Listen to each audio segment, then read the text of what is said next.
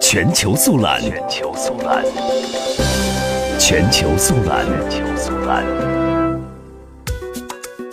当地时间三号，日本首相安倍晋三进行第三次内阁改组。内阁改组记者会以道歉开始，安倍再次提及因加计学员新设兽医系、自卫队隐瞒报告等一连串事件，导致日本民众的不信任。他诚恳地致歉，并且深深鞠躬。